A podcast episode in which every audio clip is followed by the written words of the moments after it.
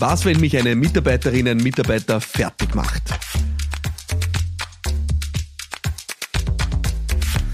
Ja, ich komme quasi direkt äh, aus einer Beratungssession, äh, wo mich ein Unternehmen engagiert hat, um mich äh, mit seinen Führungskräften regelmäßig auszutauschen, ihnen als Sparing-Partner zur Verfügung zu stehen. Und da kam gestern folgende Situation auf. Eine Führungskraft hat berichtet, dass sie einen Mitarbeiter hat, der sie wirklich fertig macht. Sie hat sogar gesagt, der Mensch bringt mich so weit, dass ich auf eine Art und Weise mich verhalte, die mir eigentlich gar nicht entspricht, aber der treibt mich wirklich an die Grenze. Er provoziert mich jedes Mal äh, in einem Meeting. Äh, er ist so fordernd und treibt mich vor sich her ähm, und ist wirklich auf eine unverschämte Art und Weise unangenehm, äh, dass es wirklich kaum mehr zu ertragen ist. Was soll ich tun?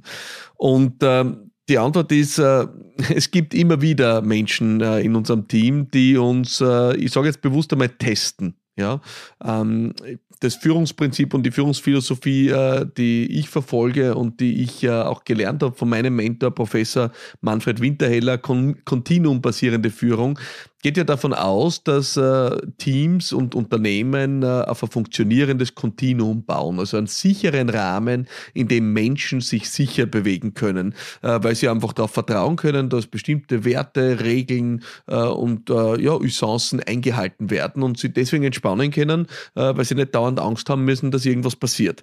Und es ist eine natürliche Verhaltensweise von Menschen, wie im Übrigen auch von Rudeltieren, denen wir am ähnlichsten sind, ja, es ist ein übliches Verhalten von Menschen, am Anfang einer Zusammenarbeit oder auch im Verlauf einer Zusammenarbeit immer wieder mal die Führungskraft zu testen. Zu testen heißt zu schauen, kann ich mich auf die Person verlassen? Und testen passiert im Regelfall so, dass die Person zum Beispiel mal äh, eine respektlose Bemerkung fallen lässt äh, und dann schaut, passiert da jetzt was? Ja, äh, wer da korrigiert, wer da zurechtgewiesen? Und das sind natürlich keine bewussten Prozesse, sondern über Jahrmillionen evolutionär bedingte Prozesse.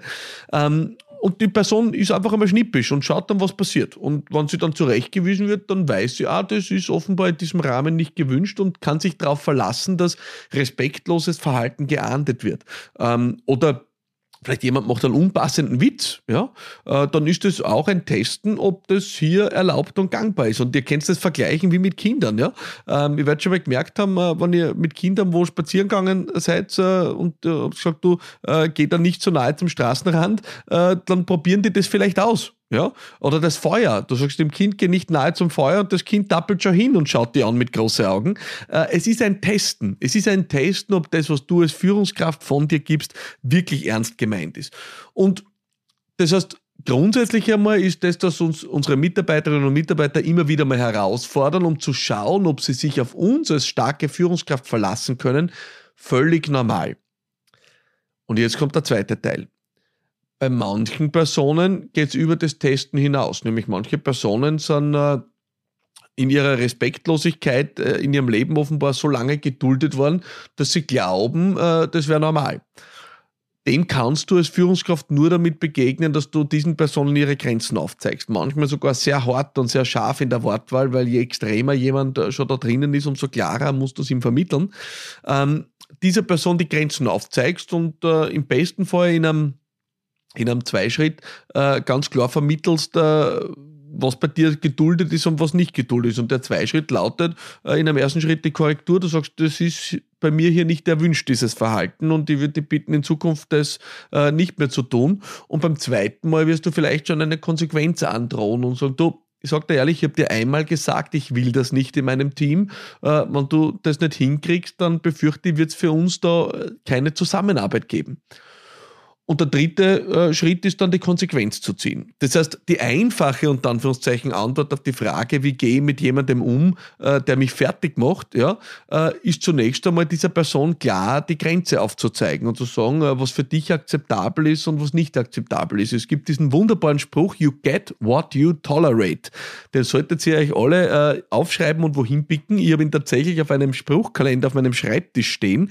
You get what you tolerate. Also beschwer dich nicht, wenn deine Mitarbeiterinnen und Mitarbeiter Grenzen überschreiten. Uh, you get what you tolerate. Du kriegst das, was du tolerierst. Wenn du Grenzen nicht ziehst als Führungskraft, dann wirst du auch uh, das ernten. Das heißt, die erste und ganz klare, äh, der ganz klare Rat ist, du wirst die Grenze aufzeigen und wenn das nicht funktioniert, dann äh, wirst du äh, Konsequenzen auch in den Raum stellen und im dritten Schritt diese Konsequenzen auch ziehen. Wenn jemand aber jetzt schon so weit ist, wie das bei der Kollegin gestern der Fall war und wirklich sagte, der macht mich über Monate fertig, dann möchte ich dir schon noch eine Dimension mitgeben. Wahrscheinlich wirst du, weil du ein netter Mensch bist, trotzdem diesen äh, zwei Schritt machen. Ja?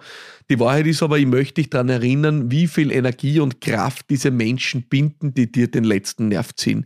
Ich möchte daran erinnern, wie viel Aufmerksamkeit, Energie und Kraft die Menschen, die dir das Blut aus den Adern saugen, bei sich binden und was du mit dieser Kraft und Energie tun kannst es ist nicht ohne Grund, dass diese Menschen oft äh, als Energievampire bezeichnet werden. Und ich weiß, dass äh, der Begriff polarisiert, sei es drum, ja, ähm, weil sie den Menschen wirklich das Blut aus den Adern sagen. Das sind die Menschen, wo du nach einem Meeting einmal eine Stunde Erholung brauchst, weil du fertig bist, ja, weil sie dich einfach ausgesaugt haben und du dir wirklich die Frage stellen darfst, was tun diese Menschen mit dir, deiner Energie und damit auch für dein Unternehmen? Ja, ähm, was könntest du mit dieser Kraft alles Positives bewegen? Wie könntest du diese Kraft den Mitarbeiterinnen und Mitarbeitern widmen, äh, die wirklich proaktiv dabei sind, die du unterstützen willst, die du fördern willst? Weil eines ist klar, wir unterstützen im Reg oder wir widmen unsere Zeit in den meisten Fällen den Falschen, nämlich immer den Problemfällen und nicht denen, die uns wirklich herausragend unterstützen. Und deswegen wirklich an der Stelle die Frage, wenn du so jemanden hast, wo du sagst, die Person zieht mir den letzten Nerv.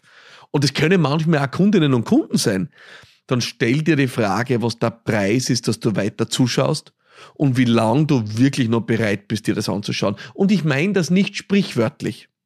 Ich meine das wörtlich.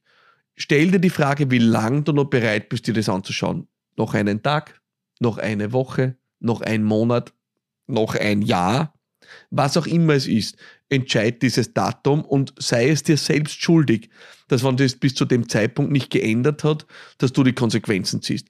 Der kleine Hinweis von vorhin war, wenn du nicht die Konsequenzen in den Raum stößt, dann hast du auch keine Chance auf Änderung, weil das ist am Ende das, was die Energievampire von aus, von nur unter Anführungszeichen respektlosen Personen unterscheidet.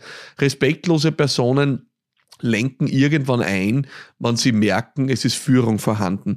Respektlosigkeit ist manchmal einfach nur ein Ausdruck von fehlender Führung. Respektlosigkeit ist einfach nur ein Ausdruck, dass niemand in dem Team ist, der einfach sagt, Freunde, so tun wir nicht. So reden wir nicht miteinander. Oder wir kommen nicht zu spät, weil es respektlos ist. So ist das hier bei uns. Also weil es einfach niemanden gibt, der einen sicheren Rahmen zieht. Das produziert Respektlosigkeit bei Menschen und nur respektlose Menschen reagieren auf die Zurechtweisung und auf das, was ich Redirect nenne. Da gibt es eine eigene Folge dazu, die heißt, was ist die kleinste Einheit von Führung? Ja.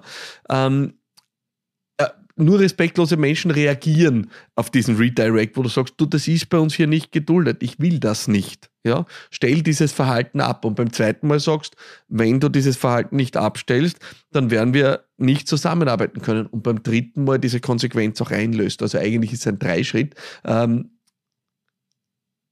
aber wenn du es mit einem sogenannten Energievampir zu tun hast, dann werden diese Menschen nicht aufhören. Energievampire lassen sich davon nicht beeindrucken. Energievampire sind Menschen, deren, ich will fast sagen, Vertrauen ins große Ganze, deren Vertrauen in ein Team, in ein, in ein Miteinander so geschädigt worden ist, aus früheren Erlebnissen, aus familiären Kontexten, aus der Kindheit, wo auch immer, das kannst du gar nicht beeinflussen, dass sie einfach nicht sich einfügen können, dass sie einfach nicht vertrauen können, dass sie einfach damit auch nicht den Respekt zeigen können und das Vertrauen darauf, dass du als Führungskraft den richtigen Rahmen setzt. Und deswegen wirst du bei Energievampiren dir die Zähne ausbeißen. Sie werden am Ende sich nicht ändern. Und deswegen ist die klare Antwort auf die Frage, wie gehe ich mit jemandem um, der mich wirklich fertig macht?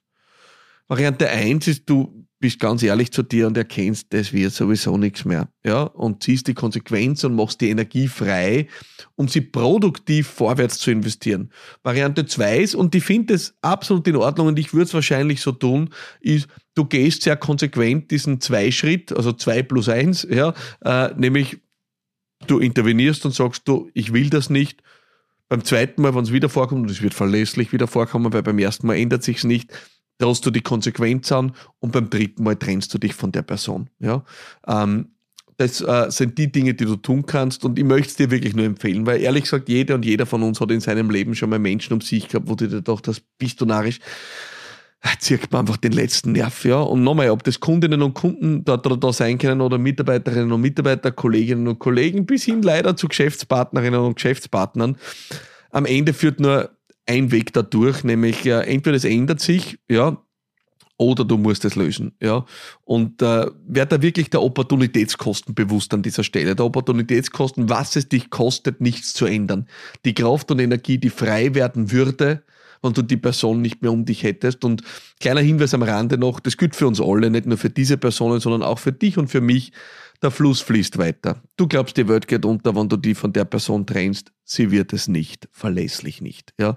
Ähm, meistens sind die Personen sehr gut drin, einen Mordszirkus um ihre eigene Person zu machen, äh, dass sie unersetzlich sind und ohne sie wird ja alles den Bach hinuntergehen. Die Antwort ist, die Geschichte läuft weiter. Sie wird auch ohne dich weiterlaufen, sie wird auch ohne mich weiterlaufen. Niemand von uns, uns ist unersetzlich, äh, auch diese Personen nicht. Also werde da kostenbewusst, triff eine Entscheidung und zieh sie durch. Ich wünsche dir alles Gute dabei, weil das ist tough. Aber nur die Harten kommen in den Garten äh, und das ist Führung. Dazu bist du da. Das ist deine Aufgabe. Wenn es nicht hart wäre, wird man dich nicht brauchen.